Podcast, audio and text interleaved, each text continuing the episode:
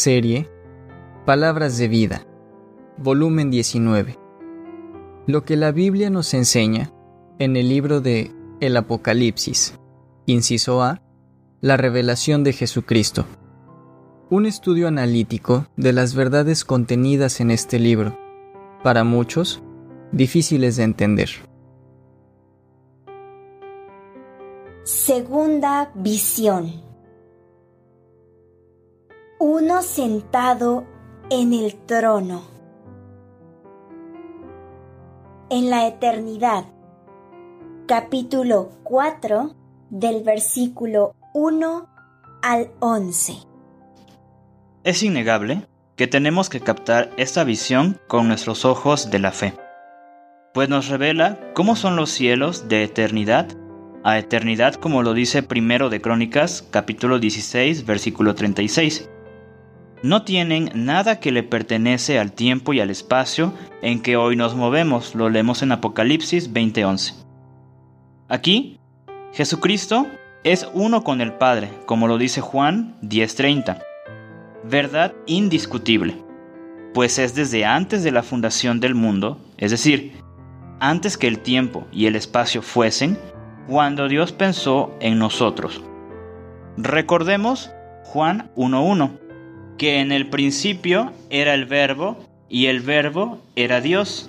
Tengamos mucho cuidado, pues hay muchas herejías que contradicen estas verdades. Veamos algunos detalles de esta visión. 1. Un trono establecido. Capítulo 4, versículo 2.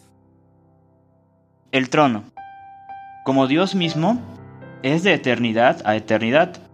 Otra verdad que creer y para la cual hemos de estar preparados a presentar defensa. 2. El aspecto del que estaba sentado en él. Capítulo 4, versículo 3. Tenemos que referirnos a lo que el apóstol Juan señaló en su Evangelio, aquella luz verdadera, y a lo que citó del mismo Señor Jesús, yo soy la luz. Lo encontramos en Juan 1.9 y 8.12. Fue Cristo, como la luz, lo primero que entró en el tiempo y el espacio. Lo leemos en Génesis 1.3 y de quien se testifica que todas las cosas por Él fueron hechas, y sin Él nada de lo que ha sido hecho fue hecho. Juan 1.3. Por ser la luz, sería imposible verlo para un mortal. Por eso el apóstol solo describe efectos de la luz reflejada y refractada como el jaspe, cornalina, arcoíris, esmeralda.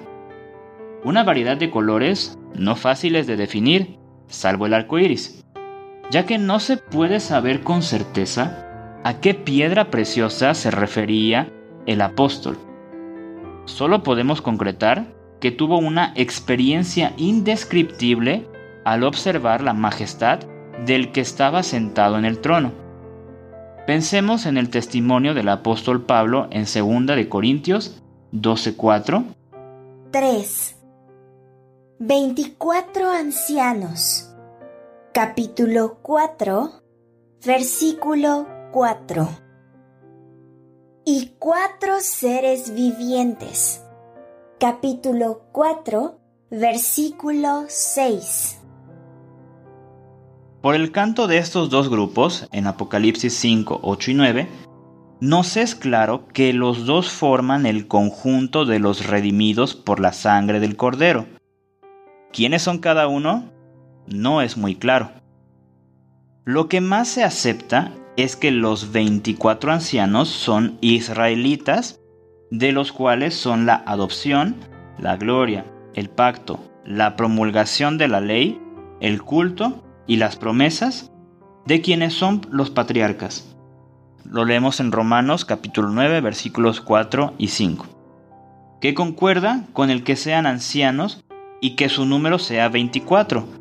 Lo encontramos en Éxodo 3:16. Los cuatro seres vivientes, por su aspecto, semejante a la visión del profeta Ezequiel. Lo leemos en su mismo libro, en el capítulo 1, versículos 5 y 10. Se propone que sean los que somos transformados de gloria en gloria en la misma imagen como por el Espíritu del Señor, como lo dice 2 Corintios 3:18. Pero no hemos de dejar fuera esta verdad. Él es nuestra paz, que de ambos pueblos hizo uno. Ni esta acción de Cristo, reconciliar con Dios a ambos en un solo cuerpo. Está en Efesios capítulo 2 versículos 14 y 16. 4. Del trono salían relámpagos y truenos y voces. Capítulo 4 versículo 5. Semejante a la visión que vio el pueblo de Israel cuando Dios descendió en el monte Sinaí, lo leemos en Éxodo 19 versículos del 18 al 20. 5. Delante del trono ardían siete lámparas de fuego. Capítulo 4, versículo 5 se nos confirma que son los siete espíritus de Dios, de quienes ya se habló en Apocalipsis 1.4, y que nos recuerda los espíritus mencionados en Isaías 11.2, hecho que nos da el cuadro completo de Dios, Padre e Hijo en el trono, y el Espíritu Santo delante de él, dispuesto para ejecutar sus órdenes.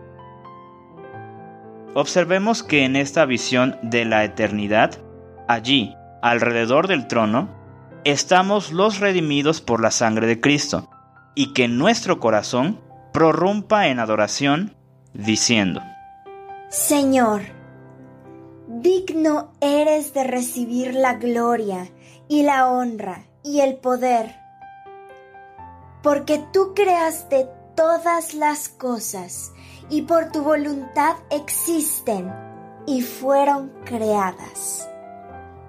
Apocalipsis 4:11